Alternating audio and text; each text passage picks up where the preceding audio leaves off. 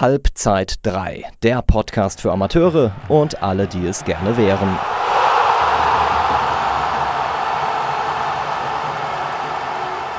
Ja, herzlich willkommen zur neuen Folge von Halbzeit 3. Ich bin der Johannes. Ich bin heute, was die Moderatoren angeht, äh, nochmal alleine. Dafür einen ähm, ja, umso besseren Gast äh, heute im Gespräch. Er dürfte euch zwar allen ein Begriff sein, zumindest den allermeisten von euch, aber trotzdem, Alex, würde ich dich auch einfach mal bitten, dich nochmal vorzustellen. Ja, servus Jojo, danke, dass ich da sein darf. Ähm, ich bin der Alexander Hack, Fußballer von Mainz 05 und ja, wir quatschen heute ein bisschen. Ja, wir haben ja momentan noch die, die Zeit zur Info, zur Einordnung. Wir nehmen das äh, Anfang April auf. Ähm, da kann man ja, konnte man bekanntlich nicht so machen. Wir hoffen, dass es ein bisschen anders aussieht mittlerweile. Ähm, aber ja, Corona ist gar nicht das Thema. Aber Alex, was ist denn so das, äh, was macht man denn als Fußballspieler, wenn man nicht Fußball spielen darf? Ja, es ist natürlich äh, keine schöne Zeit, aber ich sehe es gerade mehr oder weniger ein bisschen als eine Sommerpause, da die ja nicht allzu lange ausfallen wird. Und deswegen musst du einfach aus der Zeit das Beste machen. Ich meine, wir haben unsere Laufpläne, ähm, wir halten uns anderweitig fit und ja, ich meine, es tut, glaube keinem so richtig schlecht, mal ein Buch zur Hand nehmen, die Wohnung auf Vordermann zu bringen ähm, oder ja, viele Telefonate führen mit Freunden, die man gerade eh eher, eher nicht treffen kann. Und äh, ja, bei mir steht ab und zu auch Lernen auf dem Programm. Du lernst für was? Ähm, das ist ein Sportmanagement-Zertifikat, was ich gerade mache. Und ja, da einfach Vorlesungen anhören, Hausarbeit schreiben und sowas in die Richtung, ja, genau. Kann ich, kann ich ansatzweise was mit anfangen, also was Vorlesungen und Lernen angeht. Ja, glaube ich dir. Gut, ähm, wir hatten uns für heute einfach mal überlegt, so ein bisschen deine ähm, ja, fußballische Karriere. Ich meine, du bist ja noch mittendrin, ähm, aber so auch auf die Anfänge zurückzugehen. Und ähm, ich habe mir notiert, du hast angefangen in Babenhausen. Äh, das ist nicht das Babenhausen in Hessen, sondern das im Allgäu. Im, im Allgäu, genau. genau. Ja, genau. Und äh, über Memmingen 1860 unter Haching. Äh, fangen wir aber mal an ähm, an. Du bist äh, in Memmingen geboren. Wie bist du denn zum Fußball gekommen? Ähm, da gibt es auch eine ganz lustige Anekdote. Mein Vater hat mich damals ins Training genommen und danach auch wieder abge abgeholt. Da war ich drei Jahre alt. Und der damalige Trainer hat dann zu meinem Vater gesagt, tut mir leid, der, der Junge, der wird, glaube ich, nichts mit Fußball. Also der hat sich echt nicht äh, gut angestellt. Da müssen wir irgendeine andere Sportart für ihn suchen. Und das wollte mein Vater, glaube ich, nicht so ganz ähm, akzeptieren, augenscheinlich. Jetzt glaube ich nicht, dass das man als Vater so gerne hört, wenn man hochmotiviert seinen Sohn zum äh, Training ab. Genau, also das war so mein, meine erste Erfahrung, aber dann natürlich klar mit den Kumpels zu Hause gespielt. Irgendwann war der Vater auch Trainer und dann habe ich bis zur C-Jugend war es dann damals in Babenhausen in meiner Heimat dann mehr oder weniger am Fußball gespielt, bevor ich dann meinen ersten Schritt dann gemacht habe zu einer etwas größeren Mannschaft, die dann damals auch Memmingen war, ja. War dann wahrscheinlich doch nicht so schlecht, wie dein äh, erster Trainer das äh, gesagt hatte. Ähm, du bist äh, ja. Memming dann äh, 1860 ins äh, NLZ und ähm, ja, wie, ähm, wie, wie, wie, kam das so zustande? Also, ähm, ja, wie ja, da, da war es, genau, also damals war es auch für mich so, dass, dass ich eigentlich auch zu Hause bei den Kumpels bleiben wollte, meine, meine Schule fertig machen wollte in der Heimat und äh, ja, man, man will so als Dorfmensch, glaube ich, nicht so in die, in, in die Großstadt erstmal. Und ich war damals 16 Jahre alt, wo, wo mich dann eben auch der 60-Trainer angerufen hat, wie schaut's denn aus? Und ich war anfangs echt so zwiegespalten, ob ich es machen will oder nicht, weil es dann eben doch ein, ein großer Schritt ist. Und ich habe es dann gemacht. Mein Vater hat sich gefreut, weil der 60er war. ähm, äh, deswegen ja, bin ich da die ersten ein, zwei Jahre noch gependelt, aber dann eben dann auch nach München gezogen. Ja. Du hast gesagt, du wolltest nicht so weg. Gab es für dich also diesen, diesen Traum Fußballprofi wahrscheinlich auch in einem Sinne, aber nicht so dieses Bedingungslose oder wie kann man das feststellen? Das ist ganz gut umschrieben. Das, äh, ja, das, das Bedingungslose passt ganz gut. Ich glaube, du hast schon so ein Gefühl, dass, dass du es dir gut vorstellen könntest, aber natürlich auch nicht deine, ja, dein, deine Heimat aufgeben willst, du willst nicht deinen Freundeskreis aufgeben und du siehst natürlich auch, dass es dass es dann auch Schwierigkeiten gibt. Ich hatte damals auch eine Beziehung, wo du auch denkst, okay, jetzt ist es vielleicht auch schwieriger. Und mit, mit 16 dann schon eine Fernbeziehung oder 17, keine Ahnung. Ähm, das ist natürlich auch schwierig und da macht man sich natürlich umso mehr Gedanken. Aber ich denke, das war damals ein, ein wichtiger Schritt für mich, ähm, der mich sowohl fußballerisch als auch menschlich so weitergebracht hat, wenn man natürlich auch viel, viel lernt, wenn man schon früh zu Hause auszieht. Ja, was ist ja nicht selbstverständlich, weil du hast ja viele in einem NLZ wahrscheinlich auch die so dieses bedingungslose einfach, also egal was ist, äh, da wird egal wie viele Kilometer ähm, in Kauf genommen oder ja, keine Ahnung, komplett alleine gewohnt, seitdem sie 14 sind oder also fern von der Familie natürlich.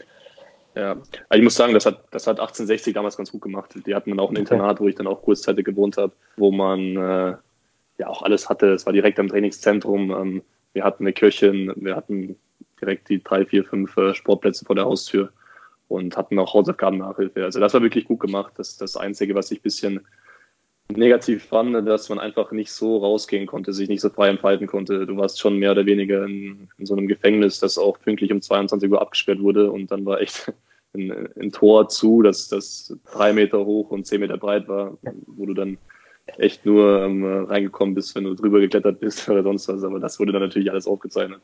Das erinnert mich an eine Klassenfahrt in der 10. oder 11. Klasse, aber gut, das ist ein anderes Thema.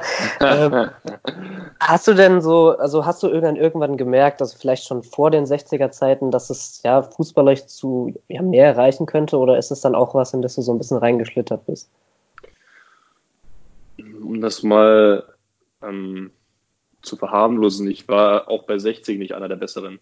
Ich mhm. habe wenig gespielt, ich habe in der gesamten U19, glaube ich, hochkommt, 10, 15 Einsätze von Anfang an gehabt. Und ähm, also ich war, glaube ich, derjenige, der, der am wenigsten Aussichten, mit am wenigsten Aussichten hatte, Profi zu werden, was ich aber auch gemerkt habe.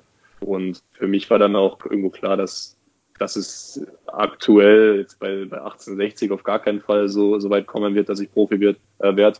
Und dann auch nach den, nach den drei Jahren, wo ich dort war und der Jugendleiter mir gesagt hat, ja, es reicht nicht, war mir dann auch schnell klar, dass, dass, dass der Traum äh, Profifußballer zu werden, auch ein bisschen weiter weggerückt ist oder jetzt einfach vorbei war. Aber das war in dem Moment auch okay für mich. Okay. Ja. Ähm, warst du generell schon der Typ, der sowas auch ähm, ja, recht nüchtern betrachten konnte? Weil, also man kennt es ja, wenn man lange, äh, lange Fußball gespielt hat, dann, ähm, ich glaube, viele können sich selbst nicht so gut einschätzen oder ähm, ja, sind dann komplett überrascht, wenn auf einmal gesagt bekommen, ja, äh, es langt halt einfach nicht, weil manchmal denkt man, ja gut, der Trainer mag mich nicht oder so weiter. Ja, da bin ich 100% bei dir. Ich, ich, ich kenne das und ich habe viele Freunde dadurch verloren, ähm, weil sie immer versucht haben, fußballerisch noch weiter Gas zu geben und immer noch drin zu bleiben. Und irgendwann geht es halt dann darum, dass, ja, dass du es einfach nicht mehr schaffst, aber dich selber natürlich noch in einem Level siehst, wo du das eigentlich noch schaffen müsstest und dann dann ist der Trainer schuld, dann sind die Eltern schuld, dann ist das Umfeld äh, schlecht, dann, dann stimmt es da finanziell wieder nicht. Und da sind dann, wie du schon sagst, so viele andere Faktoren der Grund, dass du nicht Profi bist, außer du selbst. Und irgendwann musst du es einsehen. Und für mich war es ganz gut, ich habe es wirklich eingesehen. Und für mich war damals der, der größte Segen, dass ich, dass ich noch zu Memmingen wechseln konnte. Und für mich, also ich habe das auch im eigenen Leib gemerkt, dass, dass auf einmal vieles weniger wurde. So Leute haben sich in der Zeit dann weniger gemeldet, die davor ähm, oft da waren. Ähm, vom Beratern kam dann nicht mehr so viel und äh, von anderen Vereinen natürlich auch nicht. Und es ist auch wieder wiederum lustig, dass ich dann damals den Vertrag mit meinem äh, mit meinem Vater gemacht habe beim, beim FC Memmingen, wo man ja sagen wir mal eine Fahrtkostenpauschale bekommen hat als, als, äh, als Gehalt, genau. Na gut, das ist, äh, also es war dann auf jeden Fall, also es hat sich dann wahrscheinlich auch im, im Rahmen gehalten. Ähm, Memming kommen wir gleich. Ich habe noch ganz kurz eine Frage, ähm, weil du es mhm. eben gesagt hast, mit, äh, du hattest dich gefühlt wie im Gefängnis. Ähm, hast du so eher das Gefühl, das ist schon so ja, die, die Vorstufe zum Profi oder hat man sich dann trotzdem noch gefühlt wie so ein ganz normaler Jugendspieler? Weil ich meine, wenn du ähm, auf dem Dorffußball spielst, da wo du herkommst, ist es ja was komplett anderes. Also mhm. da, da kickst du ja teilweise und weißt ja nicht, äh, ähm, ja gut, ist unser Torwart da oder ein Feldspieler muss man ins Tor, was ja auch sogar in höhere Jugendligen teilweise normal sein kann. Ähm, ja. Wie war das? Also hast du dich dann eher gefühlt wie, ja, wie gesagt, diese Vorstufe zum Profi oder doch ein normaler Jugendspieler? Man, man hat sich schon, ja, von beiden so ein bisschen. Also man hat die Profis ja jeden Tag gesehen, trainieren draußen und äh, das war schon ein gutes Gefühl, weil du einfach ein Ziel jeden Tag vor Augen hattest. Und äh, du hast es schon gedacht, boah, es wäre schon cool, da irgendwann mal dabei zu sein, aber das war schon noch um weiter Ferne, weil du natürlich auch andere Geschichten mitbekommen hast, äh, von Leuten, die einfach nicht über den Amateurbereich rausgekommen sind, U19 mal vielleicht ein bisschen mittrainiert, aber dass es schon noch weit weg ist und dass viel Glück und viel äh, ja, Zufälle zusammenkommen, dass du dann eben da reinrutscht und dann auch ein äh, fixer Bestandteil davon bist. Deswegen würde ich schon sagen, dass ja so nüchterne Betrachtung, man hat das schon gesehen, dass man da irgendwann mal hin will und hat die Ambition dahin zu kommen, aber dass der Schritt schon sehr, sehr groß noch ist. Ähm, ja, Memming hast, hast ja eben schon gesagt, ähm, der, die Vertragsverhandlung war für Sie wahrscheinlich äh, deutlich äh, einfacher. Ähm, Profifußballkapitel, hast du gesagt, war, ähm, war abgeschlossen. Ähm, mhm. War das für dich dann trotzdem eine Erleichterung, dann, dann dort zu spielen? Oder hast du gesagt, ja gut, so, so nebenbei halt, weil ich auf Fußball nicht so ganz verzichten kann, aber irgendwie habe ich jetzt doch nicht mehr so viel Bock?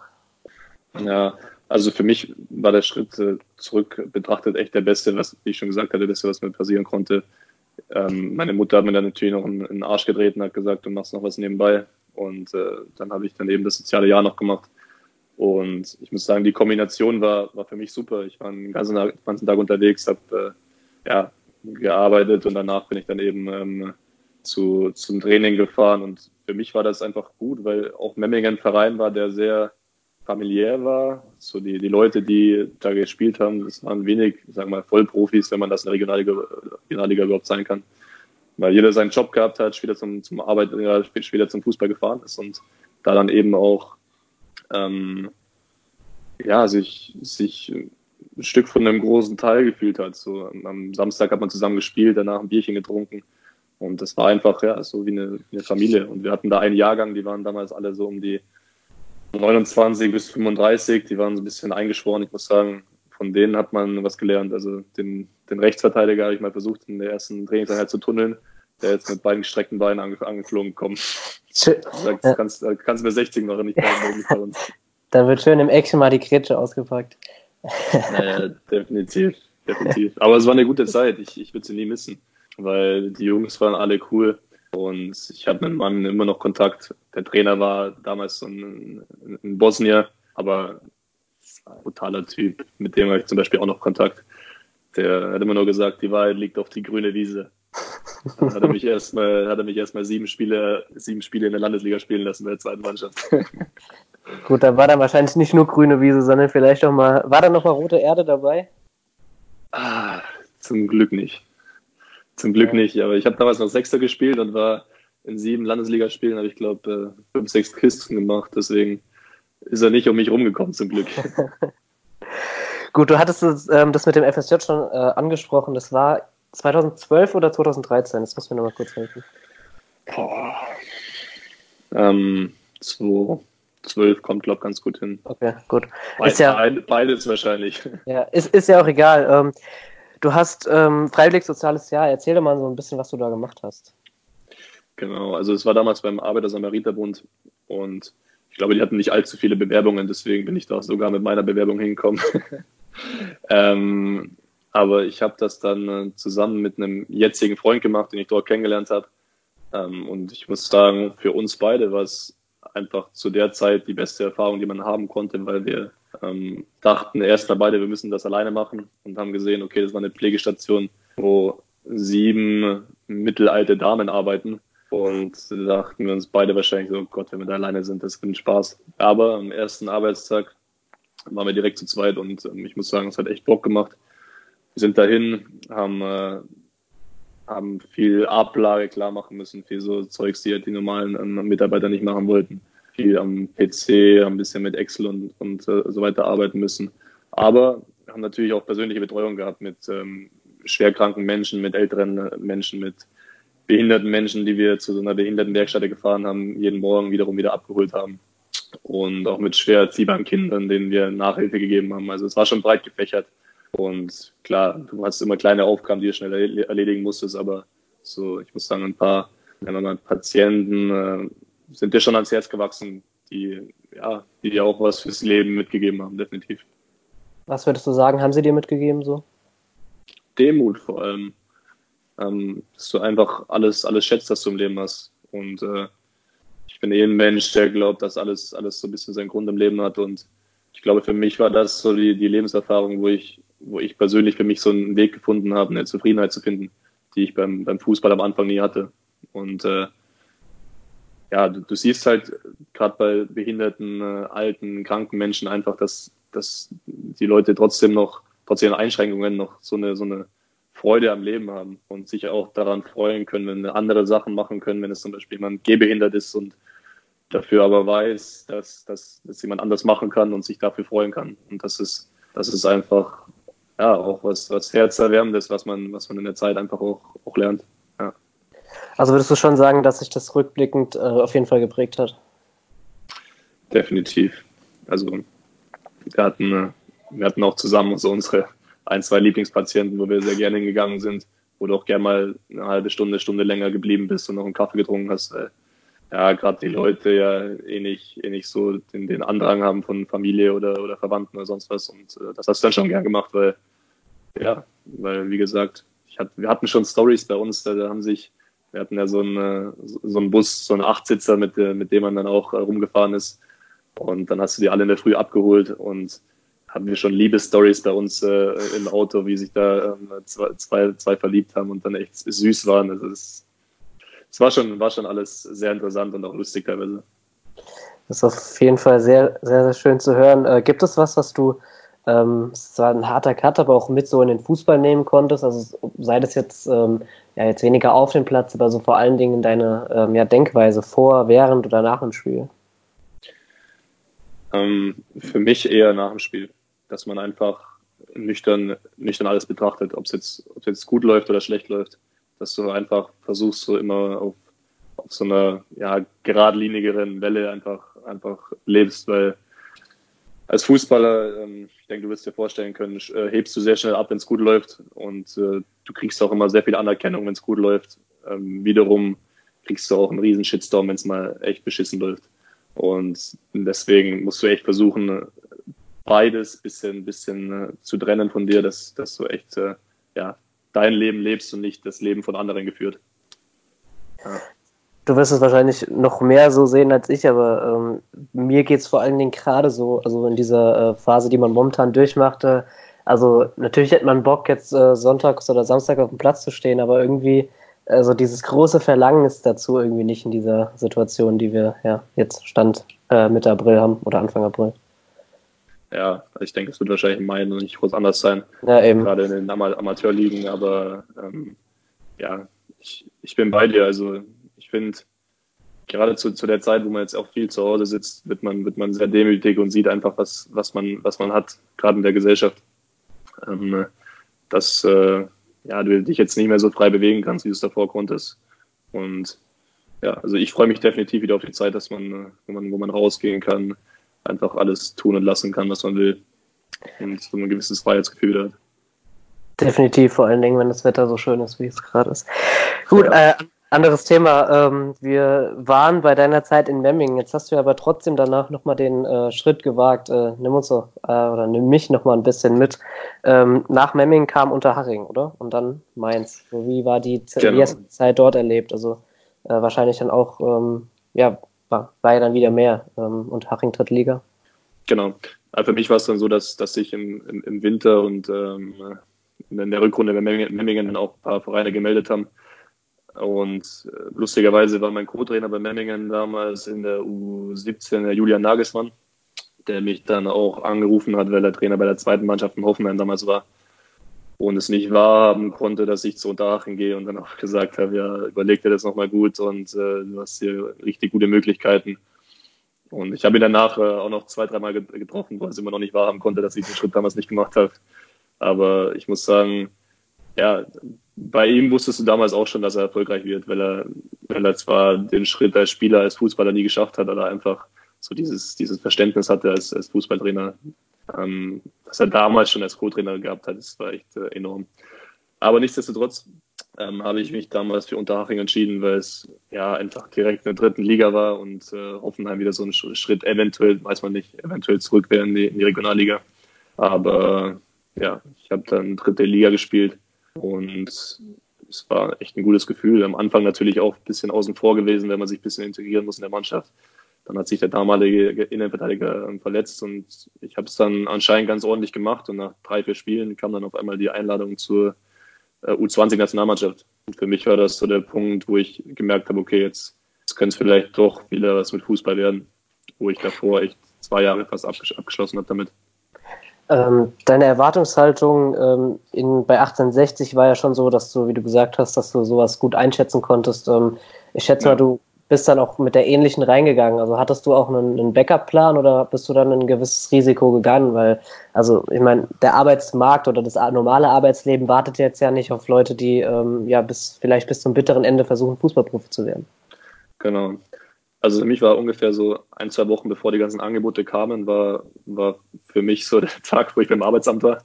Und äh, ja, ich mich mit einem Mitarbeiter von Memmingen zusammengesetzt habe und äh, der auch gesagt hat, ja gut, setzen wir uns mal zusammen und gucken, falls du, falls du hier bleibst, weil die ja schon wussten, dass ich eventuell gehe, ähm, dass wir einfach gucken, dass äh, wir eine Ausbildungsstelle für dich suchen, vielleicht auch bei einem Sponsor von uns. Und dann habe ich mich äh, beiläufig beworben, damals als Bankkaufmann und Industriekaufmann, lass mich nicht lügen, in irgendwelchen Firmen und in der, in der Umgebung.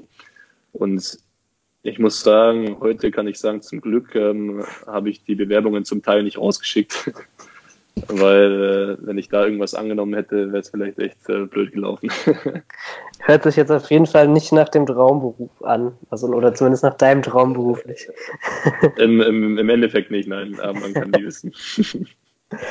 Gut, und äh, von Unterhaching ging es dann äh, 2014 nach Mainz. Ähm, auch, auch hier nochmal, also es war ja dann ein deutlich weiterer Schritt weg. Ähm, dann nochmal Richtung ähm, also was deine Heimat angeht. Ähm, ist dir das dann trotzdem schwer gefallen oder hattest du mit dem, ähm, ja auch mit dem Wissen im Rücken, dass ich meine U20-Nationalmannschaft, dass du es dann auch äh, wirklich ja, befreiter angehen konntest, weil du wusstest, okay, gut, da, da kann was gehen? Ja, definitiv. Also ich hatte damals auch schon bei Unterhaching viele, viele sehr gute Angebote, gerade auch wegen der Nationalmannschaft und weil ich ein junger Spieler war. Aber ja, da war auch wieder so, so die Zeit, wo zwei, drei gute Angebote kamen, aber es dann nicht sein sollte, wo ich dann echt schon so weit war, dass ich ähm, persönlich mit den Managern gesprochen habe und die dann gesagt haben, ja, wir wollen nicht unbedingt und zwei Wochen später haben die jemand anders verpflichtet, wo du auch denkst, okay, ähm, jetzt spätestens kennst du das Geschäft, dass es einfach dreckig ist und dass du dich auf keinen verlassen kannst, besonders nicht auf Worte. Ähm, ich war damals schon mit äh, einem damaligen Erstligisten und äh, zwei Zweitligisten schon so gut wie durch und jede Woche mit jemand anders. Und dann kam trotzdem wieder die Absage wo du einfach denkst, okay, gut, äh, wollen dich einfach verarschen. So, du bist ein junger Spieler, du, du willst was erreichen, willst aus der dritten Liga gehen und, und äh, jeder kommt dann mit einer Zusage, aber im Endeffekt rufst du dann Tag für Tag den Berater an, wie schaut's aus, wie schaut's aus und da eiert dann auch nur rum, weil er halt selber nicht anders äh, agieren kann. Deswegen war es für mich eine schwierige Zeit, gerade in der Rückrunde. Und Mainz war dann so der allerletzte Schritt, den ich äh, gehen wollte eigentlich und auch finanziell wahrscheinlich der mit Abstand schlechteste, weil es war damals ein Treffen, das weiß ich noch, mit Manny Lorenz und Martin Schmidt im Trainingslager von der U23 in, in Österreich. Und ich muss sagen, das Gespräch damals hat mich dann überzeugt, das doch zu machen. Weil ich habe die Mannschaft angesehen, das war eigentlich von, von der Ferne betrachtet ein cooler Haufen. Und ähm, der Trainer hat äh, mich damals echt auf seine Art überzeugt, wer Fußball spielen will. Und ja, das komplette Paket hat einfach gepasst. Damals auch mit Darius Salbert, der jetzt bei uns bei den Profis auch Teammanager ist. Der war auch noch dabei bei dem Gespräch und das komplette Paket hat sich einfach gut angefühlt. Wie damals auch in Memmingen einfach, dass sich das einfach, weiß nicht, so, das Gefühl hat einfach gestimmt. Und dann habe ich meinem Berater gesagt, ja, ich will das machen. Und der war anfangs auch ein bisschen überrascht, dass ich dazu bestimmt habe. Aber ich, nachdem ich dann auch ein, zwei Mal mit äh, mit einem Spieler hier aus Mainz telefoniert habe von U23, der mir eigentlich gesagt hat, wir haben genug Innenverteidiger, aber es hat sich gut angefühlt und ja, ich habe es dann schlussendlich gemacht. Ja. Würdest du dann in gewisser Weise schon sagen, dass du auch so ein, also wenn das jetzt mit Mainz nicht gekommen wäre, auch einfach die Schnauze voll gehabt hättest, so von diesen ganzen leeren Versprechungen oder so, also die es ja scheinbar auf dem Weg Vielleicht. bis dahin zu Genüge gab? Vielleicht, man, man weiß es nicht. Also mein, mein Plan wäre dann wahrscheinlich gewesen, noch mal ein Jahr bei Unterhaching zu spielen, weil ich hatte ja eigentlich noch Vertrag. Aber man weiß es nicht.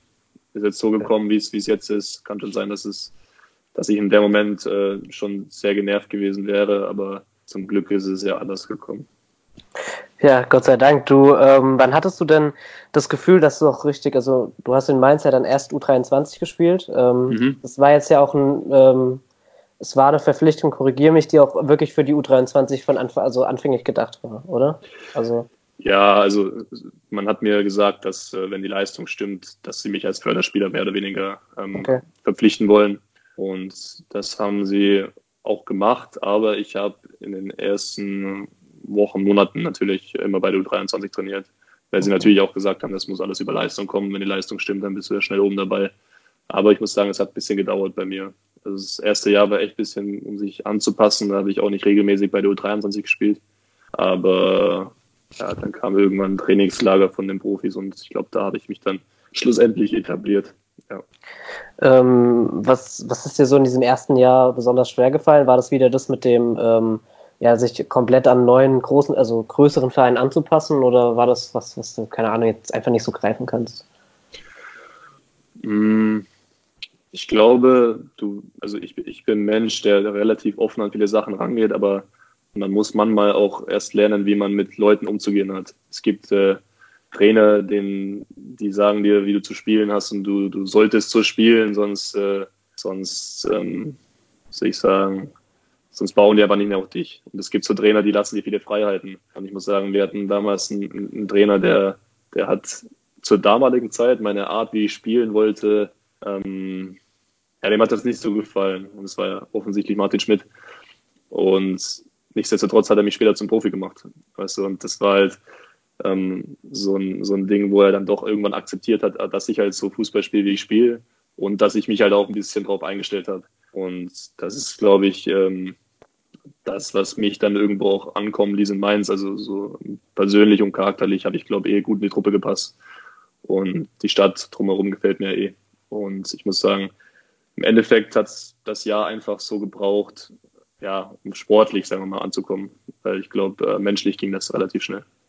Zu der Stadt und ähm, ja, diesem äh, besonderen, doch, teilweise besonderen Gefühl kommen wir später äh, dann auch nochmal. Ähm, du hattest das Trainingslager angesprochen. Würdest du das so als äh, Sprungbrett dann in die Re Richtung Profimannschaft sehen? Also sag nochmal, Trainingslager war 2015 oder 2014? Kommt hin, 2015, glaube ich, ja. ja okay. Das war, als Martin Schmidt dann übernommen hat von Jesper und dann äh, ins Trainingslager im Sommer gefahren ist, genau. Okay. Und da wir eigentlich eine relativ gute Saison gespielt haben mit der U23, waren dann, weiß nicht, in Lukas Höhler, Fabian Karlik, Daniel Bohl und so weiter. Wir waren dann im Trainingslager alle dabei und ja, konnten es zeigen. Und im Endeffekt haben die halt dann ein paar oben behalten und ich war einer der Glücklichen. Ja. Und ich denke, ich habe es dann ganz ordentlich gemacht. Wir hatten ein paar Testspiele und ich war dann anfangs ähm, im Training immer bei den Profis und habe dann anfangs noch U23 gespielt, aber irgendwann kam dann die Zeit, wo ja Nikolce relativ am Karriereende war wegen seiner Verletzung, Nico sehr anfällig war und ja, dann habe ich die, die Chance einfach bekommen. Für mich war es äh, relativ zufällig, weil es eben eine Verletzung bei Nico war und dann kam es dann zu meinem Debüt, genau. Du sprichst das Debüt an, vielleicht äh, den Tag davor. Wie hast du davon erfahren? Also, äh, ich meine, das ist jetzt ja auch für dich ein sehr besonderer Moment. Und ich kann mich an die eine Geschichte, ich kann mich an die Geschichte erinnern, den äh, äh, Baku haben sie ja damals äh, von der Autobahnraststätte. Bei dir war es äh, wahrscheinlich weniger spektakulär, aber erzähl du mal, wie du davon erfahren also, also der Riedler, der wird übrigens immer noch äh, aufgezogen bei unserer Kabine, dass er doch die Geschichte nochmal erzählen soll. ja, es äh, sorgt für den einen oder anderen Lacher immer wieder. Ähm, könnte sein, dass er vielleicht genervt ist jetzt. Ähm, äh, bei ja, mir war es, ja, da muss, da muss man natürlich als Junge. Ich wollte gerade sagen, da, da, steht man drüber, wenn es so Definitiv. ist. Definitiv. Bei mir war es so, dass ich echt nicht wusste, ob ich spiele oder nicht. Ich bin voll davon ausgegangen, dass ich auf der Bank sitze, weil ich erst das äh, vierte, fünfte Mal dabei war und als junger Spieler bist du da nicht so nah an der Mannschaft dran, dass du weißt, wie es den anderen so geht. Also das ist bei mir anders. Ich kann das jetzt anders abschätzen, ob jetzt einer ein bisschen angeschlagen ist, ob man jetzt weiß, dass, äh, dass der Torhüter da Probleme hat, der Stürmer hier Probleme hat. Das, das kriegt man schon mit, aber als junger Spieler bist du da nicht so in der Mannschaft drin. Deswegen habe ich das auch gar nicht mitbekommen, dass Nico angeschlagen war. Und für mich stand es auch gar nicht zur Debatte, dass ich spiele. Und wir hatten dann wie immer unsere Videoanalyse direkt vorm Spiel. Ähm, lass ich mich lügen, drei, vier Stunden davor und da stand ich dann auf der Aufstellung und mein Herz ist mir richtig in die Hose gerutscht. Und ich dachte mir erstmal, ach du Kacke. Aber im Nachhinein war ich echt dankbar für den Trainer, äh, dass, dass er mir das nicht früher gesagt hat. Ich glaube, für einen jungen Spieler ist das echt gut, dass man dann ins kalte Wasser geworfen wird. Und ich glaube, so kannst du auch besser, besser performen, als dass du dir da ein, zwei, drei Tage Gedanken, äh, zwei, so lange Gedanken machst, einfach du, was passieren könnte und wie es verlaufen würde, als dass du einfach direkt drin bist und direkt im Ablauf drin bist. Ja. Also du hattest keine äh, lange Nacht äh, dazwischen, also in, von der Zeitpunkt, wo du es erfahren hast, zu dem, äh, wo es dann gespielt hat. Ja gut, das wäre wahrscheinlich. Effektiv, effektiv war es so, dass wir die Besprechung hatten und äh, ich kann mich nicht mehr genau erinnern, aber ich glaube, äh, der Wortlaut von, äh, vom Trainer war damals, ob ich überrascht bin, dass ich spiele. ich habe mir gesagt, ja. ähm, und ja, es, es, war dann auch von den, von den Teamkollegen echt korrekt, die auch gesagt haben, ja, viel Glück und ich glaube, das Debüt war auch relativ ordentlich. Deswegen kam alles ziemlich schnell, ziemlich überraschend, aber ich denke, im Großen und Ganzen ist alles gut verlaufen. Ich muss mir trotzdem nochmal sagen, ich meine, die, die allermeisten bekommen ja dieses Gefühl nicht. Wie, wie fühlt man sich vor sowas? Also ich meine, es war jetzt ja nicht irgendein Spiel. Das war Mainz gegen Frankfurt. Ähm, Ob es jetzt genau. ein Derby ist, darüber streiten wir jetzt nicht. Ähm, aber es, es, ist ein, äh, ja, ein Spiel, was auf jeden Fall äh, auch in der Stadt oder in der Region hier einen hohen Stellenwert hat. Ähm, ja. Also mal davon abgesehen, dass jedes Bundesligaspiel wahrscheinlich äh, sehr hoch ist. Aber ja, wie, äh, was macht das so mit einem? Also von wo ging dann deine Gefühlswelt äh, los? Also ich muss sagen, ich habe vor, vor dem Spiel eigentlich eh immer meine Automatismen, die waren nicht groß anders. Äh, Kopfhörer rein, Warmachübungen ähm, einfach für sich selber machen und deswegen ich, konnte ich da meine Nervosität ganz gut überspielen. Aber als man natürlich dann eingelaufen ist, war Gänsehaut pur. Also ich meine, das war dann schon so, wie man sich vorstellen könnte und ich muss sagen, äh, konnte und ich muss sagen, da kreisen im Kopf natürlich noch alle Gedanken, wie man, wie man hierher gekommen ist und dass es einfach anfangs noch brutal surreal ist, weil man gar nicht drauf klarkommt. Aber ich glaube, spätestens nach fünf Minuten, wo dann gespielt worden ist, war die Nervosität weg und ähm, du bist voll drin im Spiel. Und also ich glaube, so schnell wie mein erstes Bundesligaspiel ist es gefühlt noch nie vorbeigegangen, weil es einfach wie im Film abläuft. Und an so viele Momente kannst du dich auch gar nicht mehr erinnern. Ja. Aber also es war, war cool. Ist irgendwas Besonderes im Spiel äh, hängen geblieben? Also so irgendeine besondere Aktion oder besonderer Moment?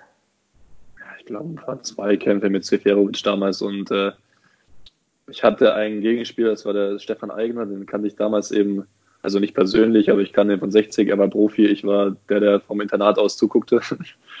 und äh, ich glaube, der hat mich einmal als, Außen, als äußerer Mittelfeldspieler angelaufen, äh, hat einen langen Schritt gemacht und ich habe ihm den Ball durch die Beine geschoben.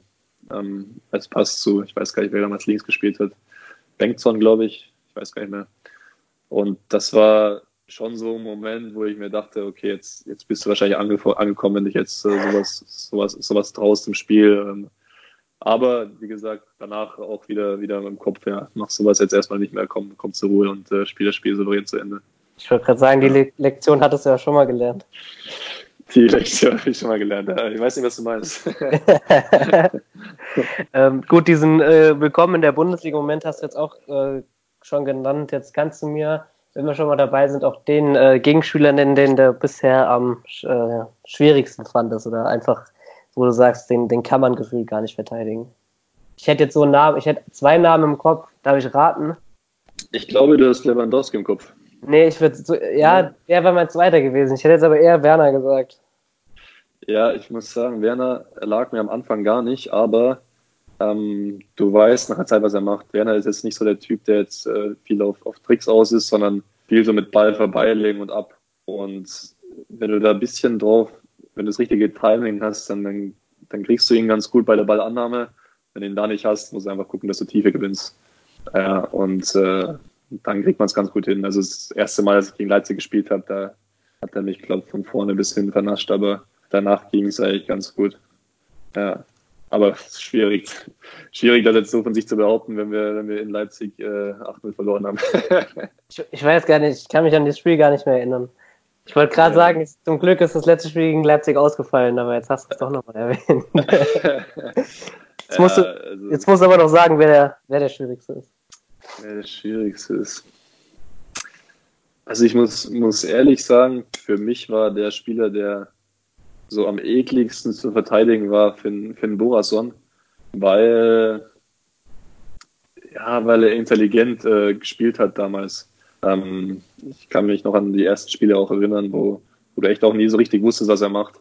Ähm, klar, sind auch Aubameyang, Lewandowski sind auch absolute Topspieler. Aber ich muss mir sagen, für, für mich persönlich habe ich mich da immer leichter getan, weil du da natürlich vielleicht auch anders vorbereitet bist, vielleicht auch mehr Bock hast, gegen die noch zu verteidigen, gibt es vielleicht nochmals noch mal ein Prozent äh, mehr.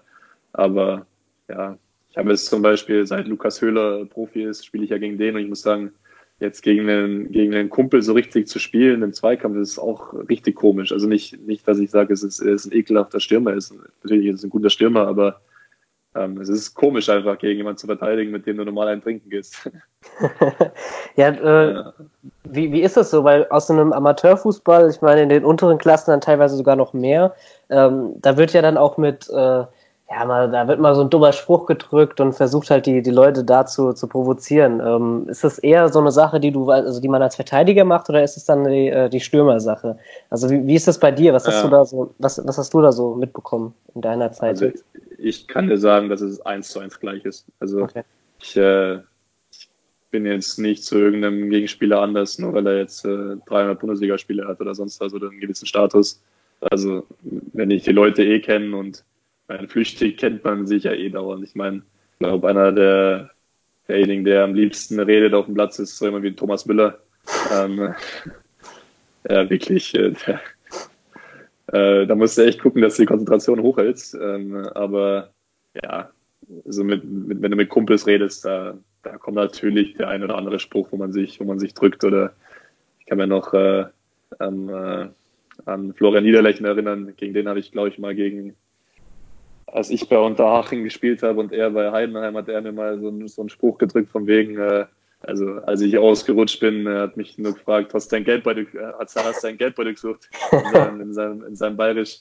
Und dann haben wir irgendwann mal wieder gespielt. Ich weiß aber gar nicht mehr, in welchem Spiel es war.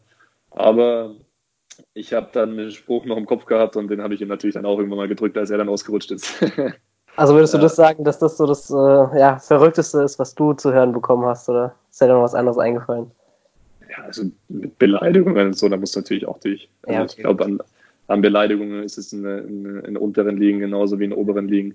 Ähm, also es, es, es kommt nicht von irgendwoher, dass so manche Spieler, die normalerweise relativ ruhig sind, auf einmal zur Tätigkeit greifen. Ähm, also da muss man äh, sowohl im Profifußball als auch im Amateurfußball durch, denke ich. Momentan oder in den letzten Wochen, ähm, als die Bundesliga noch lief, ist so ein bisschen diese ähm, Doku vom äh, Dennis Eitekin relativ, äh, ja, fast schon viral gegangen, würde ich sagen. Mhm. Ähm, was so, also was mir zumindest, wo ich äh, gedacht habe oder wo viele Leute dann auch gedacht haben, äh, das ist ja so eine, so eine Art, die, die kennt man ja gar nicht. Ähm, auch wie er den, den einen Wolfsburger, den Wekos, was glaube ich, äh, angeschrieben hat. Ähm, wie erlebst du so Umgang mit, mit Schiedsrichtern? Weil das ist ja auch äh, immer wieder, ähm, ja, wenn man dann sowas sieht mit dem Eitekin, äh, sehr interessant zu sehen auch. Mhm.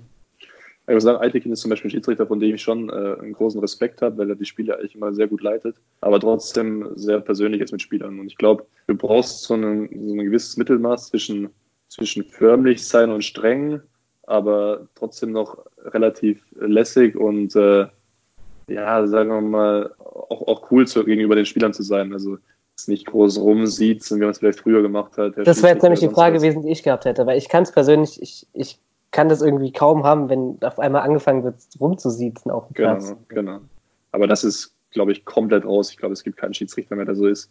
Ähm, manchmal muss ich sagen, manche finde ich so ein bisschen zu cool. Also, ähm, äh, wenn dann Schiri herkommt und sagt, ja, Haki, pass mal auf, hast du Glück gehabt, ne? mach das mal nächstes Mal nicht mehr oder so, dann denke ich mir, ey, bitte konzentrier du dich auf dein Spiel, ich mach mein Spiel. Ich weiß, du willst, du willst jetzt cool rüberkommen, aber äh, lass mal stecken.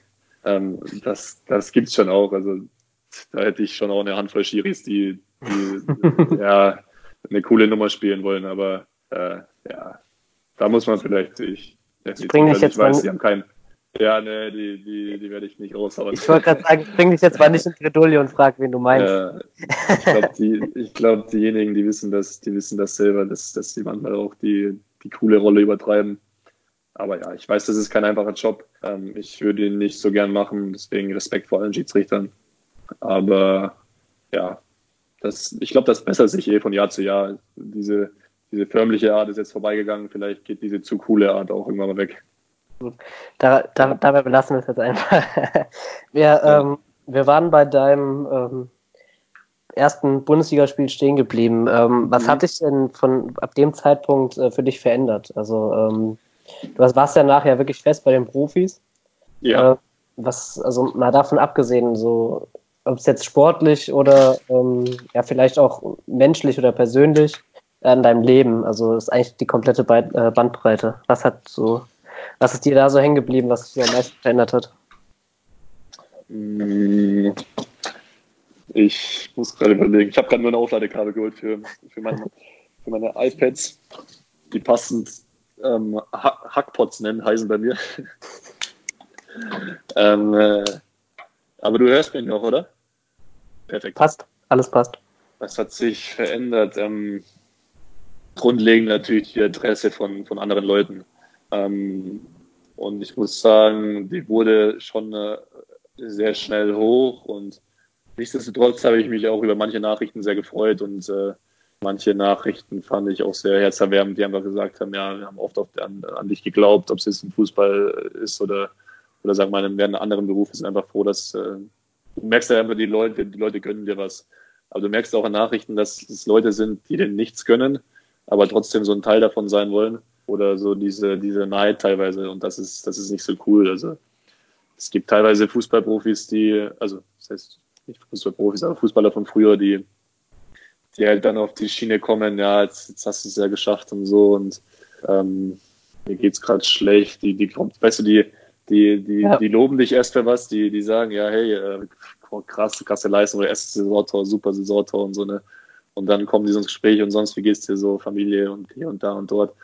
Und dann kommt auf einmal die Frage, ähm, ja, ist, mir ist gerade ein bisschen unangenehm und so, aber äh, mir ist blöde Situation reingekommen, kannst du mir Geld leihen? Und ich muss sagen, ich habe das einmal zum Beispiel gemacht bei, bei einem Freund, der mir damals noch sehr wichtig ist. Aber ich bereue es bis heute, weil unsere Freundschaft äh, natürlich jetzt nicht mehr so ist wie früher. Ähm, geschweige denn nicht mehr existiert.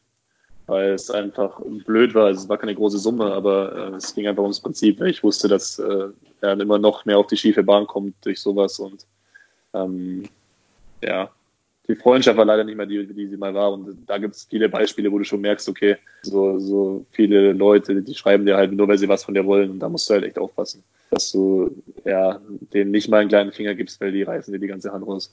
Ja.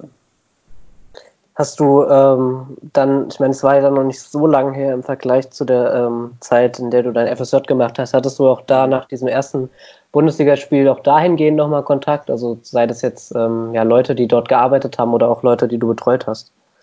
Das würde mich jetzt persönlich. Du meinst vom FSJ jetzt? Genau. Also, dass da äh, vielleicht jemand geschrieben hat oder sich die Eltern von einem Kind gemeldet haben oder irgendwie sowas, kann ja, kann ja sein. Ähm, ich muss sagen, ich habe noch viele Sachen von früher in meinem Kinderzimmer äh, bei meinen Eltern zu Hause, wo viele behinderte Kinder oder schwer erziehbare Kinder auch Bilder gemalt haben oder sowas. Äh, das liegt noch alles rum. Ähm, zu einer Person äh, hatte ich noch relativ lang Kontakt, muss ich sagen. Und äh, die war lustigerweise auch dabei, als ich meinen ersten Fernsehauftritt hatte, damals bei SWR Flutlicht, in, äh, ja, in, äh, in der Form von Reportage über mich, wo man dann auch mit dem ersten Bundesliga kam, aber die waren dann auch in meiner Heimat und haben dann eben auch meine alte, meine alte Arbeitsstelle ähm, gefilmt beim FSJ. Und das war sehr unerwartet, weil die das mit meinen Eltern geplant haben. Und dann war natürlich meine alte Chefin zu sehen und eben auch eine, eine Patientin, die wir betreut haben. Und das war schon eine, die auch immer noch im Kopf ist und der hat auch immer nur gesagt, äh, lebe, lebe, Alex, lebe, weil sie eben sehr früh einen Schlaganfall ähm, bekommen hat und das eben jetzt nicht mehr kann. Und das ist eben auch so, was ich vorher meinte, dass man sich trotzdem noch für jemand anders so richtig freuen kann, wenn man so in gewissen Teilbereichen eben nicht mehr so leben kann wie jemand anders. Und ich muss sagen, da war der Kontakt schon relativ äh, lang da. Aber ich nehme mir trotzdem immer vor, gerade um die Weihnachtszeit, wenn ich dann mal in der Heimat bin, dass ich äh, sie besuchen gehe, weil mein anderer Arbeitskollege ähm, immer dabei ist und äh, also von damals, der geht sie noch immer besuchen. Und ja, ich habe mir schon gesagt, wir müssen das jetzt mal wieder zusammen machen. Also war das dann auf, auf jeden Fall auch so der Art Gegenpol zu den Leuten, die du vielleicht eben schon so genannt hattest, wo dann ähm, ja, so ein ja, förmlich, völlig einfach auch ausgenutzt werden. Also, ja. Definitiv. Es gibt die einen, die sich für dich freuen und auch mitfühlen und auch äh, echt emotional werden, dass sie sagen, boah, dir gönne ich es richtig und so. Und du hast es verdient einfach auch so, aber es gibt auch die anderen, die, wie du schon sagst, äh, die das ausnutzen wollen.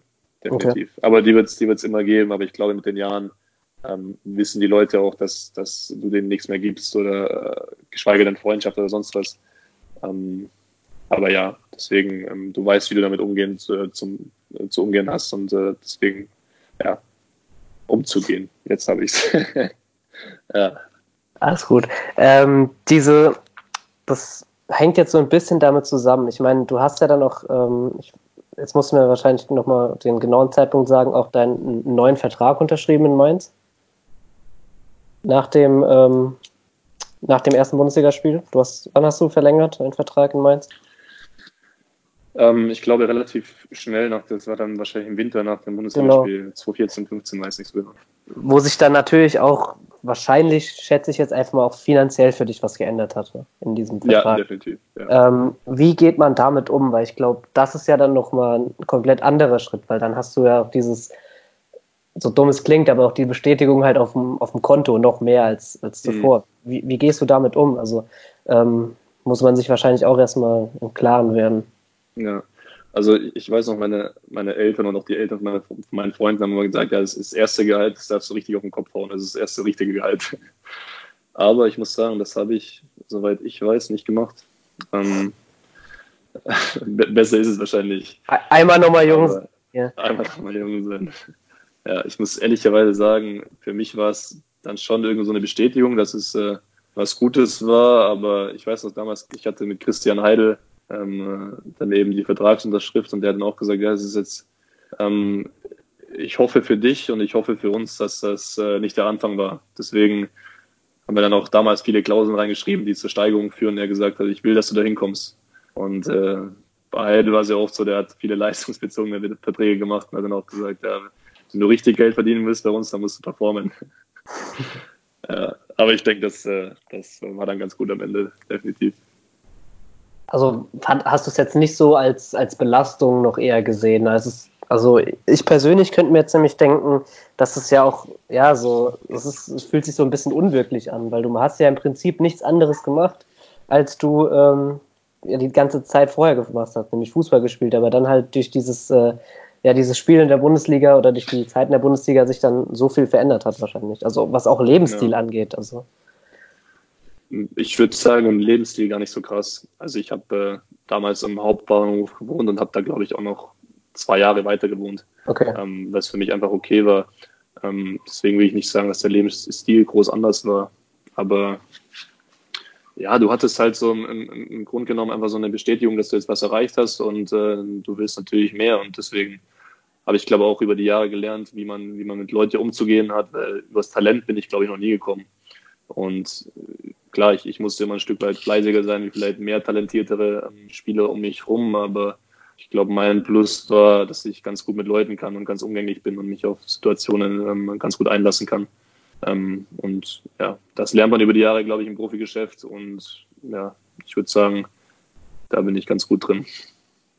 Gab es trotzdem was, wo du dich vielleicht auch ähm, menschlich ja ein bisschen verändern wirst? Das ist jetzt auch gar nicht negativ gemeint, aber ähm, ich meine, mit, mit steigender ähm, ja, mit, mit steigendem Bekanntheitsgrad ähm, ja, gibt es wahrscheinlich das eine oder andere, wo man auch einfach ja. Ähm, ja sich selbst ja. verändern muss.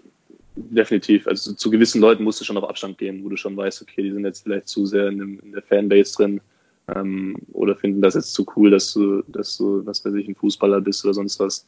Da musst du schon ein bisschen reflektiert betrachten, ob das Sinn macht, so jemanden kennenzulernen. Und ich finde es auch relativ schwierig, so eine Freundschaft aufzubauen von Leuten, die du jetzt vor deiner, deiner, ähm, vor deiner Profikarriere nicht kanntest.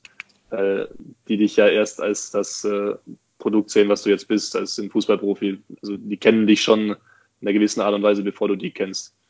Und das ist halt nicht, nicht alle, nicht alle definitiv, aber viel, sehr viele. Und deswegen ist es mit so einem gewissen Vorurteil. Und ich meine, jeder Fußballprofi hat ein Vorurteil ähm, in welche Richtung ist jetzt egal. Und deswegen fand ich es demengehend schwierig, so sagen wir, richtige Freundschaften außerhalb vom Fußball aufzubauen. Aber ich glaube, ähm, ich denke, da wirst du mir auch recht geben. Ich glaube, du hast lieber eine Handvoll sehr gute Freunde als äh, 20, 30 außenrum. Definitiv.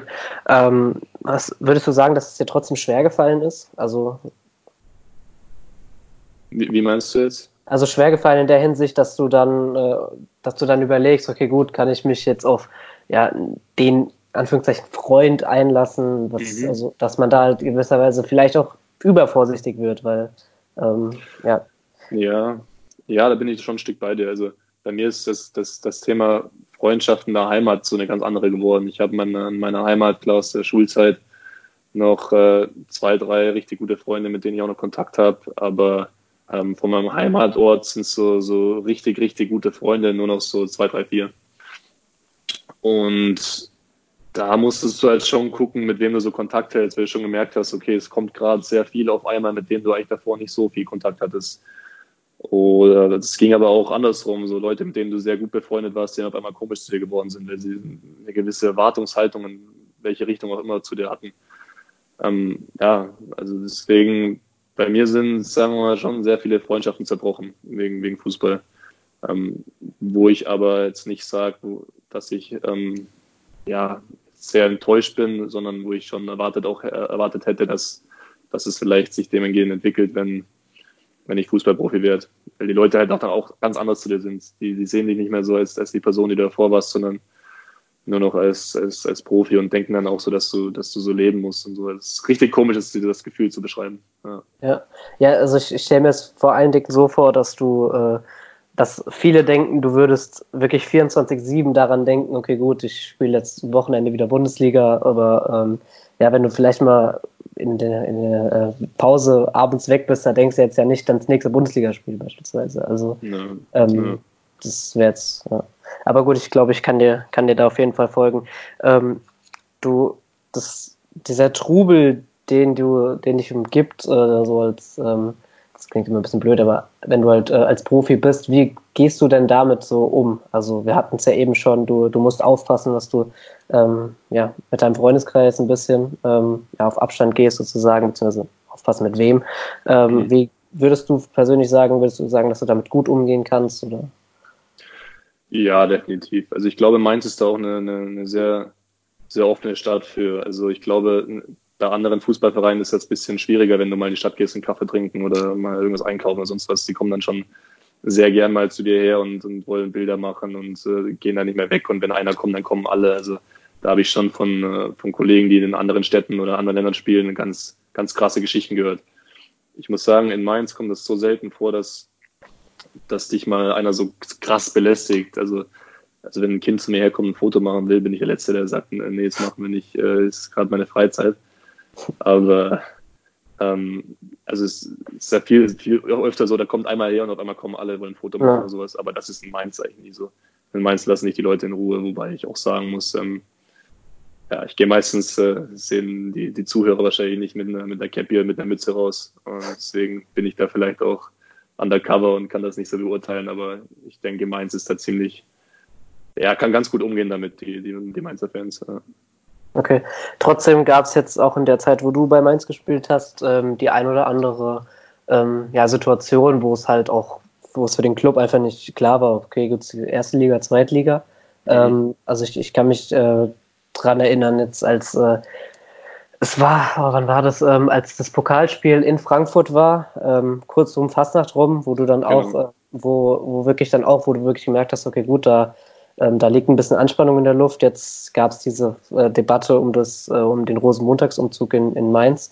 Ähm, wie wie ähm, ja, würdest du sagen, dass es, wie man damit Druck umgeht? Also ähm, wie hast du das bisher wahrgenommen?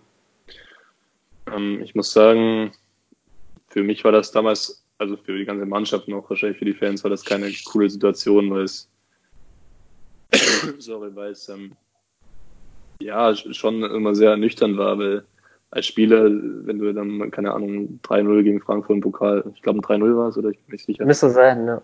Ähm, ausscheidest, wirkt es halt sehr, dass, dass sie sich ergeben oder sonst was, da keine, keine Lust mehr da ist und die gar nicht richtig kämpfen, aber das Schlimmste ist als Spieler, wenn du da auf dem Platz stehst und einfach siehst, okay, jetzt hast du eine Halbzeit oder 60, 70 Minuten alles versuchst, äh, versucht einfach das, das Spiel zu drehen und zu gewinnen, aber es geht halt einfach alles schief. Und irgendwann äh, wirklich kannst du so verdienen, wie du willst. Irgendwann willst du dich auch nicht abschlachten lassen.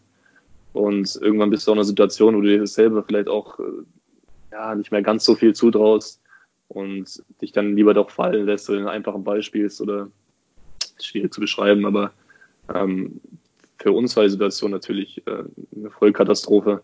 Aber nichtsdestotrotz haben wir es hinten raus doch noch geschafft, weil wir einfach ja auch an uns geglaubt haben. Wir haben dann, glaube ich, ich glaube, das war die Saison, wo wir dann noch gegen Leipzig und Dortmund gewonnen haben, wo uns auch schon jeder abgeschrieben hat.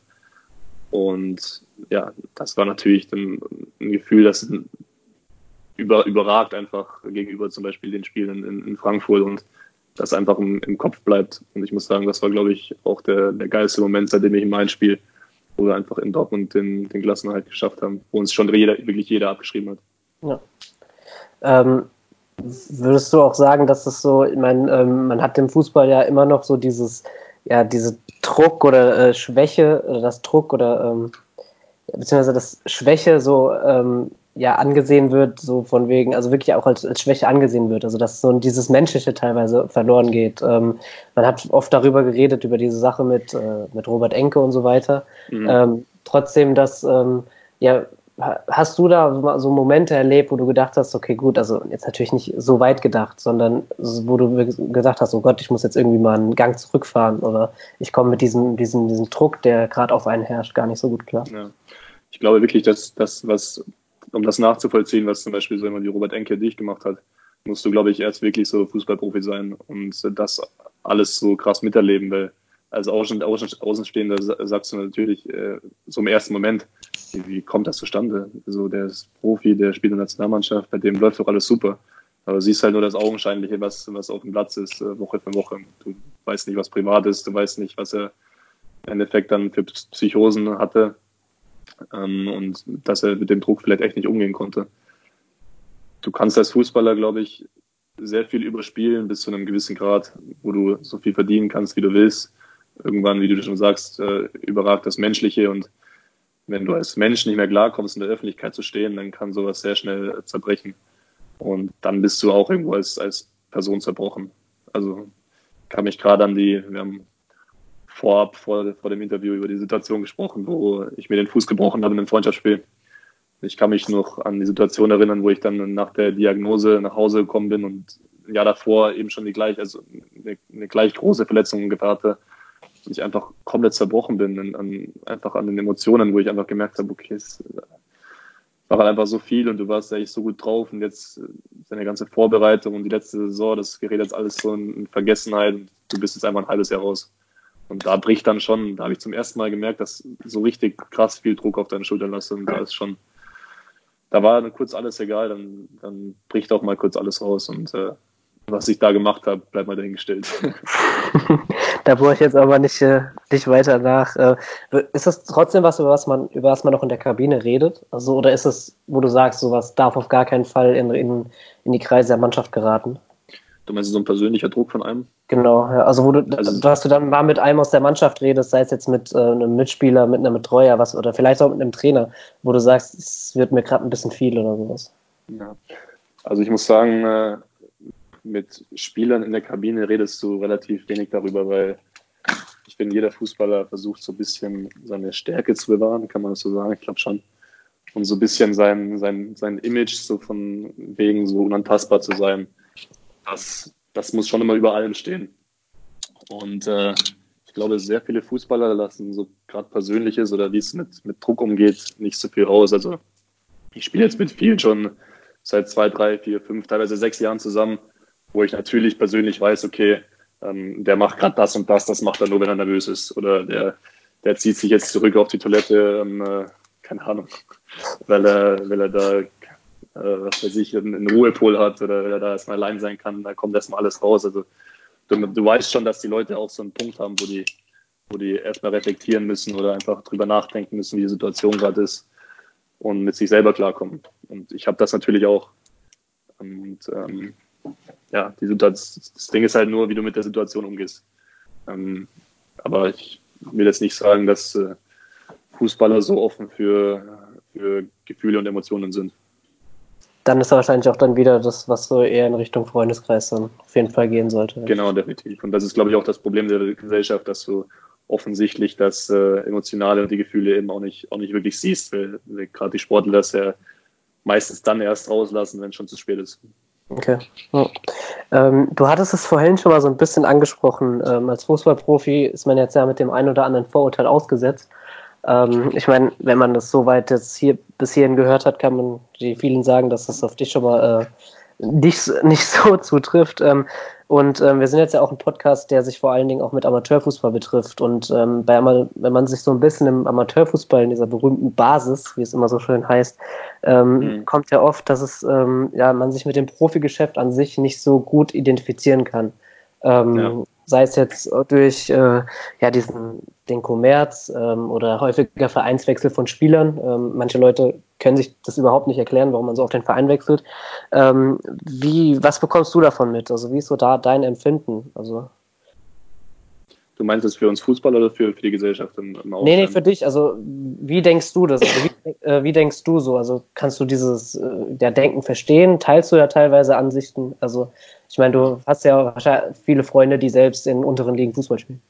Ja, also, viele, es gibt ja so verschiedene Arten von Fußballer. Es gibt die Fußballer, die, die haben ja Talent, ähm, die wollen in der kurzen Zeit so viel Geld wie möglich zu verdienen, äh, wollen in der kurzen Zeit so viel Geld wie möglich verdienen und wechseln dadurch auch oft. Und ich kann, ich kann jede Art von Fußball wirklich auch nachvollziehen, weil die echt auch sehen, okay, ich versuche jetzt in den äh, effektiv zehn Jahren und das dann sind, so viel Geld wie möglich äh, zusammenzuholen für meine Familie, für mich, um äh, ein Vermögen aufzubauen, weil es mir danach vielleicht eher schwerer fallen wird und deswegen wechsle ich einfach oft und versuche damit viel Geld zu generieren. Dann gibt es natürlich auch die, die, äh, die einfach den Fußball lieben, den Verein treu bleiben, wenn sie sich wohlfühlen und äh, einfach das Finanzielle mal, mal neben, neben dran stehen lassen. Es gibt ja dann trotzdem noch viele, viele Fußballer, die, die lange bei einem Verein sind, dann auch die Karriere aufhören. Die gibt's ja definitiv auch noch. Aber ähm, ich, ich kann das eine verstehen, aber auch das andere. Also ich, ich habe schon so viele Fußballer erlebt, die einfach ihren Schritt verpasst haben zu gehen, weil sie sich so wohl gefühlt haben in einem Verein. Aber ich habe auch Fußballer kennengelernt, den habe ich mich super verstanden, aber die sagen einfach, warum, warum soll ich hier bleiben? Ich meine, das ist ein Wirtschaftssystem.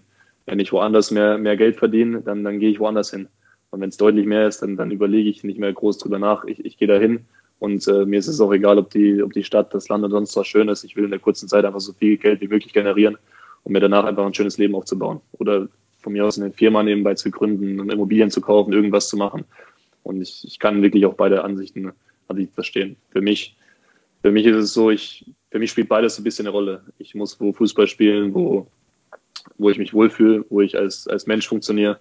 Aber klar gucke ich natürlich auch aufs Finanzielle. Also ich äh, würde jetzt nicht in der ersten Bundesliga spielen mit einem Drittligagehalt. Das wäre, glaube ich, äh, auch ein bisschen, bisschen zu krass. Aber ähm, ja, für mich stimmt zum Beispiel jetzt hier in Mainz so persönlich das Komplettpaket. Ich fühle mich wohl ähm, in der Mannschaft, in, in der Stadt. Ähm, aber auch mit, mit dem Verein, mit dem Staff passt das alles. Äh, mit äh, Drittliga-Gehalt der Bundesliga spielen, das wäre dann so, wenn du deine Verhandlungsstrategien aus Memmingen wahrscheinlich so weiter beibehalten hättest. Also wenn ich meinen Vater mitgenommen hätte, hätte er wahrscheinlich gesagt, wenn, äh, wenn ich äh, ein, äh, ja, ein, ein Jahresabo mit irgendeiner, irgendeiner Biermarke bekomme, dann, dann kann ich das machen. Ja, äh, ja, die Verhandlungsstrategie wäre wahrscheinlich auf nicht so einer guten Basis verlaufen. ähm, du hast Mainz als, als Stadt angesprochen. Ähm, also die Identifikation mit der Stadt ist dir dann auch dementsprechend ähm, wichtig, wenn ich es richtig verstanden habe. Oder auch so von Anfang an wichtig. Also nicht so, wo du sagst, okay, gut, ich warte jetzt erstmal so ein bisschen. Ja, 100 Prozent. Für mich, wie ich schon gesagt habe, für mich muss das Komplettpaket stimmen. Ich gehe jetzt nicht äh, nach, keine Ahnung, wenn man jetzt ein krasses Beispiel in, in, zu einem Verein in, in China, weil, weil ich da jetzt ähm, 200 Prozent mehr bekommen. Und ich, ich scheiße jetzt komplett auf die Umgebung. Es ist äh, mitten, mitten in irgendeinem Stadtteil, die Trainingszentren und keine Ahnung, du musst die Sprache erst lernen. Ähm, äh, und ja, ich würde das für mich nicht machen, weil ich mich, weil ich schon vorab wüsste, ich gehe da zwar hin und die Wahrscheinlichkeit ist sehr, sehr gering, dass ich mich da wohlfühle. Vielleicht noch in den ersten Wochen, wo du als europäischer Spieler dann gehypt wirst, aber ähm, die Wahrscheinlichkeit ist ja auch da, dass du da auch nicht funktionierst, weil du weil du da dich A nicht wohlfühlst, weil es eine komplett andere Kultur ist, eine komplett andere Stadt und du dann vielleicht da auch in einem, einem Nobelbezirk wohnen musst und du dann abgestempelt wirst oder sonst was. Also die, die Gefahr ist einfach zu groß, dass es nicht funktionieren könnte und du einfach als Mensch dann irgendwann gebrochen zurückkommst. Und muss ehrlich sagen, alle, die bisher solche, solche Erfahrungen gemacht haben, mit denen ich auch persönlich zu tun habe, die haben gesagt, okay, das Finanzielle war das eine, aber ähm, dort zu leben, ähm, würde ich nicht nochmal machen. Okay. Ja. Hast du, äh, ja, also äh, kann, ich, kann ich auf jeden Fall äh, sehr, sehr gut folgen. Ähm, wie einfach ist dir das in, in Mainz gefallen? Also, weil ich kenne, also ich kann mir zum Beispiel gut vorstellen, dass, dass viele denken, dass du von dir kommst, weil du ja aus der U23 gespielt hast. Ähm, ja, was, wie, wie, einfach ist dir das so in Mainz gefallen? Ähm, sehr einfach. Ich muss sagen, ich war in der U23 auch noch sehr viel unterwegs in der Stadt und äh, die Jungs, warum lachst du? Nein, wir, wir, wir, waren alle mal jung. ähm, ich muss sagen, die Jungs waren cool, es war ein homogener Haufen und wir haben viel Spaß. Wir haben immer noch eine WhatsApp-Gruppe, äh, in der wir immer noch sehr oft sogar Kontakt haben. Erst gestern hat einer von uns ein Bild reingeschickt von, von ganz so diese Fotoboxen, ne? wo ja. dann so ein Bild abgedruckt wird von, von vier verschiedenen äh, äh, Shots und äh, da hat einer, glaube ich, sechs, sieben verschiedene reingeschickt von der Zeit damals. Das, und ich muss sagen, das hatten, müsste in einem Club gewesen sein, oder? Das war in einem Club und damals sogar 50 Fünf, Grad. 50 Grad, ja. ja genau. Das, das haben wir das auch noch, haben wir das auch noch, äh, ja. haben das auch noch zurückgeführt. Ja, gut. Genau. ähm, aber den Club gibt es nicht mehr, aber die Zeit bleibt in Erinnerung. Weil es einfach, ja, bei uns war das normal, einfach am Samstag nach dem Spiel was zusammen zu machen. Äh, jetzt nicht gerade riesig feiern zu gehen, wenn du auf die Mütze bekommen hast, aber ich glaube, wir hatten damals eine, eine Saison, wo wir als U23-Mannschaft nach, weiß gar nicht, 10, 15 Spieltagen auf Platz 2 waren. Und das war einfach für uns ein riesiges Gefühl und du kannst dir vorstellen, wie das dann bei uns teilweise zur Sache ging.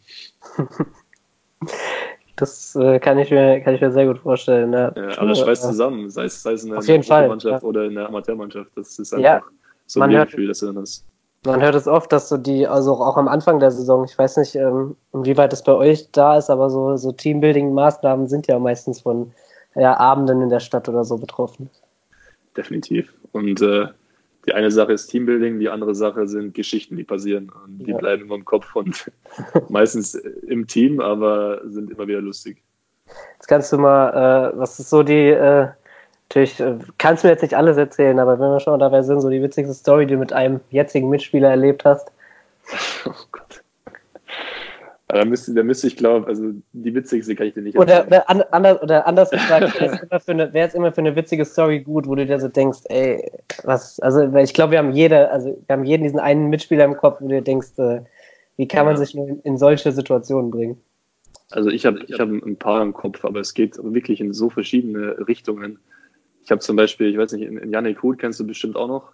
Ja. Ähm, er, also auch noch ein, ein sehr guter Freund und der hat mir irgendwann mal äh, betrunken erzählt, äh, was so sein Laster war.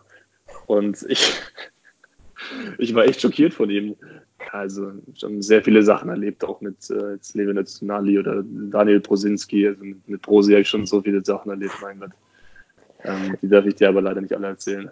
Du, äh, das kann ich voll und ganz verstehen. Ich wäre jetzt auch enttäuscht gewesen von dir, wenn du es gemacht hättest. ja, also, es, also wirklich, ich habe, wenn, als du mich gefragt hast, ich ich habe bestimmt zehn Stories in petto, aber die kann ich leider nicht alle hier reinbringen. Vielleicht kannst du mir einen erzählen, wenn hier der Aufnahme Aufnahmeknopf äh, weg ist. ja. ja, also ich muss sagen, gerade wenn, äh, wenn die neuen Spieler kommen und einen Einstand machen müssen, das ist immer ja. herzzerreißend und ich meine, da lachst du dich immer kaputt, wirklich, was man die Spieler sich da einfallen lassen. Ja, vielleicht kann ich dir eine Story erzählen. Ähm, ich hatte auch mal einen, einen Einstand gehabt und ich hatte meinen Einstand damals mit Maxi Beister zusammen, ich weiß gar nicht, wer noch dabei war, Lukas Höhler. Ähm, und ja, wir hatten so zwei Gruppen, wir müssen uns betteln. Und der Verlierer musste damals die Brust von unserem Chefphysio, von Chris Rohrbeck, der jetzt Liverpool ist, rasieren. Und ich muss sagen, der war behaart als ein Bär. Deswegen haben wir uns alle dementsprechend bemüht. Und wir hatten äh, damals, glaube ich, ein, Lied von Helene Fischer, klassisch Atemlos. Und wir mussten zu dem Lied performen und mitsingen. Ne? Und wir dachten, ja, wir machen schon was. Und ähm, wir dachten uns, okay, wenn, wenn gar nichts mehr hilft, haben uns die Leute einen, einen Tipp gegeben, musst du dich entblößen und einfach wild rum abspacken und äh, es, es, wird schon, den Leuten wird's gefallen. Ne? Ähm, dann ging die erste, die erste Minute los und kamen schon die ersten Puhrufe und äh, wir waren echt so beschissen. Ne? Ähm, dann kannst du dir vorstellen, wie es dann am Ende geendet hat. ja, ähm, aber war dementsprechend echt lustig. Aber wir waren in einem privaten Raum, deswegen war alles gut. Ja. Ähm, die andere Gruppe hat sich äh, Pumuke ähm, Perücken aufgesetzt und hat dementsprechend performt. Und das war echt, die haben dann so Barbie Girl gesungen. Der Yoshinori Muto hat dann die Barbie gemacht. Das war auch ziemlich witzig. Und der Fabian Karlik hatte damals, ich weiß nicht, ob du den kennst, der hatte damals auch eine, eine Perücke auf, auch eine rothaarige, hatte rote Haare. Und dann kam nur vom, vom Kuni, dann kam vom Kuni hinten der, der Ruf, Herr Fabi, warum hast du keine Perücke auf? Ja, das war ziemlich lustig. Ja, das sind ja, auf jeden dabei, Fall. Dabei, dabei belassen wir es jetzt auch. Auf, äh, das, das, das reicht vollkommen. Äh, ich, ich ziehe jetzt einfach mal nach. Ich, ich weiß nicht, bei unserem, bei meinem Einstand in den Aktiven, das war also ganz, ganz klassisch, wie man es halt macht. Also wir waren da bei uns in der Kabine und ja. äh, da hatten wir auch einen Kühlschrank und der wurde dann halt auch dementsprechend aufgefüllt. Ähm, und der, unser, ja, der Betreuer, der Vater von einem, hat dann immer die, ähm, hat immer so Isotrink halt reingestellt und so weiter. Ja. Und dann war irgendwann in dem Kühlschrank, was war da drin? Also irgendwelche, also natürlich ein bisschen was an hochprozentigem und dann auch irgendwelche Mischgetränke. Und ähm, dann waren irgendwann die Mischgetränke leer. Und dann kam irgendeiner auf die Idee, ja gut, wir haben ja noch die ISO-Drinks. Und dann äh, wurde da Wodka ISO getrunken und ja, dementsprechend ist der Abend dann auch für viele, äh, für viele geendet. Also es war. Ja, ist doch schön. Gute alte Pausentee. Wer kennt ja. ihn nicht? ja, äh, zum Glück haben wir es nicht äh, andersrum gemischt, weil sonst hätte der Nächste in der äh, Pause mal zum Isotrink gegriffen, da wäre da noch ein bisschen Wodka drin gewesen, das lassen wir dann mal. Das wäre auch, wär vielleicht auch schön geändert. Vielleicht äh, wär dann, wären dann alle Spiele ein bisschen lockerer geworden. Ja, auf dem Platz, ja. Je nachdem, wie viel er von dem Isotrink getrunken hat. Definitiv. Super, ähm, dann, ich habe guck mal auf meinem schlauen Zettel. Ich bin eigentlich soweit durch. Wir haben jetzt ja auch schon mhm. ein bisschen. Ähm, schon mal vielen, vielen Dank an dich, Alex, dass du die Zeit. Du, Jojo, kein Stress. Alles gut. Äh, ähm, ich mache hier nochmal den Verweis, wo man uns hören kann, äh, auch für dich, wo du dir dann die äh, letzte Folge noch anhören kannst, äh, mit deinem guten Freund Freddy. Ähm, ja. Auf äh, Apple Podcast, Spotify, Social Media, den Fußball, äh, Fußballkanälen äh, und so weiter. Da findet ihr uns. Äh, letzte Frage äh, an dich, Alex. Wir sind ja ein Amateur-Podcast. Ähm, du hast so ein bisschen drüber gesprochen. Kannst du dir denn irgendwie mal vorstellen, nach deiner aktiven Karriere, es ist hoffentlich noch ein bisschen hin, aber ähm, da nochmal in den Amateurfußball einzusteigen? Also, also, gut, dass du fragst, weil das steht echt zur Debatte, weil ähm, meine Jungs zu Hause natürlich auch immer sagen, es wäre so cool, so, so chillig, wenn wir noch irgendwann mal miteinander irgendwie auf irgendeine Art und Weise in der Mannschaft spielen könnten. Ähm, ich könnte es mir vorstellen, nur bis dahin werden die wahrscheinlich nicht mehr kicken. das, das, wird das Hauptproblem sein, ähm, weil die zum Teil ja auch noch ein bisschen älter sind als ich oder gleich alt. Und ich glaube nicht, wenn die irgendwann mal ähm, ein Haus mit einer Familie haben oder sonst was und einen Job haben und äh, alles Mögliche, dann noch Lust haben, Fußball zu spielen sagen die halt jetzt, dass es cool wäre, aber die denken halt in dem Wissen, dass es halt jetzt entspannt wäre, aber nicht mit irgendwann 4 und 35. Wenn das jetzt aber, der eine oder andere, ja, wenn das jetzt der eine oder andere hört, hat er sich wahrscheinlich schon mal eine extra Motivation gesetzt, nochmal laufen zu gehen, oder? Ich hoffe doch, ich hoffe doch. Aber mal gucken, wie das hinhaut. Ähm, da wären wir schon wieder bei der Karriere danach, aber ähm, bis dahin ist noch viel Zeit und ja, gucken wir mal, was, was bis dahin noch alles anfällt. Ich wollte gerade sagen, es ist hoffentlich noch ganz lang.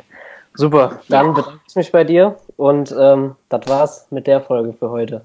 Mach's gut, Alex. Ich sage auch danke. Ciao, ciao. Ein Angebot der VRM.